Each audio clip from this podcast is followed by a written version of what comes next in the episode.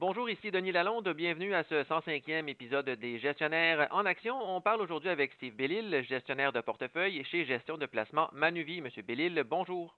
Bonjour. On commence le balado d'aujourd'hui en parlant de CGI qui tenait le 22 novembre sa journée des investisseurs. Quels ont été les faits saillants, selon vous, de cette journée-là de CGI? Un des éléments que la compagnie euh, a mentionné est que environ 60 de ces nouveaux contrats proviennent de transformation numérique des entreprises. Et c'est un aspect qui apparaissait comme un peu déficient par rapport à ses concurrents comme Accenture, euh, où on voyait une, croissance plus élevée, une progression des marges plus importante notamment grâce justement à ces projets-là qui sont assez porteurs du point de vue financier. On aimerait savoir évidemment le mix total de transformation numérique chez CGI, mais au moins en ayant 60 des contrats, on peut voir que la compagnie est quand même assez active dans ce créneau-là. Un des éléments aussi importants qui a été mentionné, c'est une cible formelle de fusion-acquisition pour les prochaines années qui est assez importante.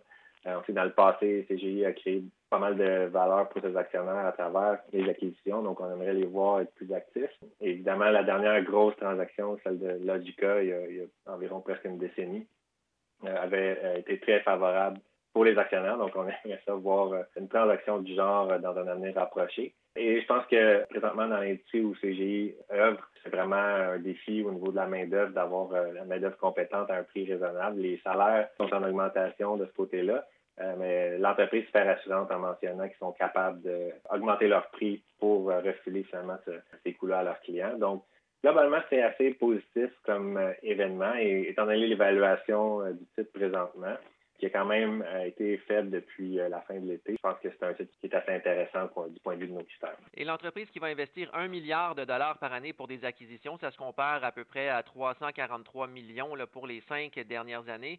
Mais même avec un milliard de dollars d'acquisition par année, ça ne sera pas suffisant là, pour doubler de taille euh, d'ici cinq ans. Donc, ça va prendre, entre guillemets, là, une acquisition transformationnelle à la Logica pour que l'entreprise soit capable d'atteindre cette cible-là. C'est de cette façon-là que, que je le verrai. On espère que la compagnie va être en mesure de le faire à un prix raisonnable pour livrer un bon rendement sur le capital à ses actionnaires. Et vous voulez nous parler aussi euh, du fabricant de puces euh, Nvidia, qui est surtout connu auprès des joueurs de jeux vidéo pour ses fameuses cartes graphiques. Le titre qui a grimpé de 142% jusqu'à présent cette année, mais selon vous, c'est pas terminé. Oui, effectivement. Ceux qui connaissent pas trop l'entreprise ou qui la connaissent juste pour ses cartes graphiques qui sont utilisées pour les jeux vidéo, euh, en fait, ça, produit maintenant une, très, une plus petite part des revenus. Euh, mais vraiment, les puces électroniques de NVIDIA sont très, très efficaces lorsqu'il est question d'intelligence artificielle. Et donc, c'est le produit de choix, euh, le leader euh, du marché, point de vue performance pour tout ce qui est intelligence artificielle dans les centres de données. Donc, c'est un, produit qui été très en demande et en très, très forte croissance et qui a fait en sorte que le titre a si bien fait ces dernières années. Plus récemment, on a vu Facebook annoncer une augmentation de 50% de ses CAPEX, de ses investissements, dont la majorité euh, va servir à développer le, ce qu'il appelle le Metaverse. Sans embarquer dans les détails euh, du Metaverse, euh, une des applications, c'est que les investissements dans les centres de données pour tout ce qui est l'intelligence artificielle vont continuer à augmenter exponentiellement. Il y a plusieurs joueurs, par exemple comme Microsoft, qui ont aussi parlé du développement d'un Metaverse de leur côté. Donc, ce qu'on peut voir, c'est que la demande pour le produit euh, de NVIDIA va continuer de croître et d'augmenter exponentiellement.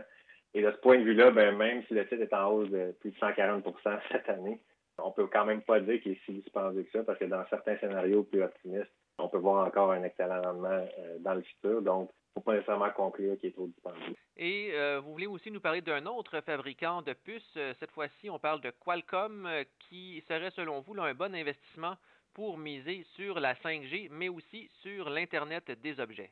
Qualcomm, qui est un titre qui était et qui est encore très peu dispendieux comparativement au titre de semi-conducteurs, aux autres producteurs de puces comme NVIDIA. Euh, on voit que l'entreprise bénéficie des investissements qui sont faits dans la technologie 5G.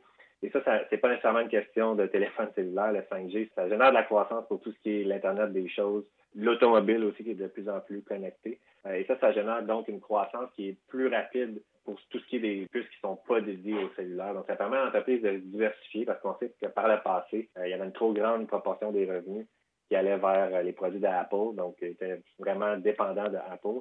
Euh, mais ce qu'on peut entrevoir, c'est qu'Apple va éventuellement représenter moins de 10% des revenus. D'ailleurs, même dans les cellulaires, Qualcomm gagne des parts de marché dans la plateforme Android. Ça, c'est un autre vecteur de croissance intéressant et un autre vecteur de diversification pour une entreprise qui va être justement net zéro euh, au niveau de émissions de gaz à effet de serre en 2040. C'est un titre qui est vraiment pas dispendieux comparativement à tous les autres types du secteur.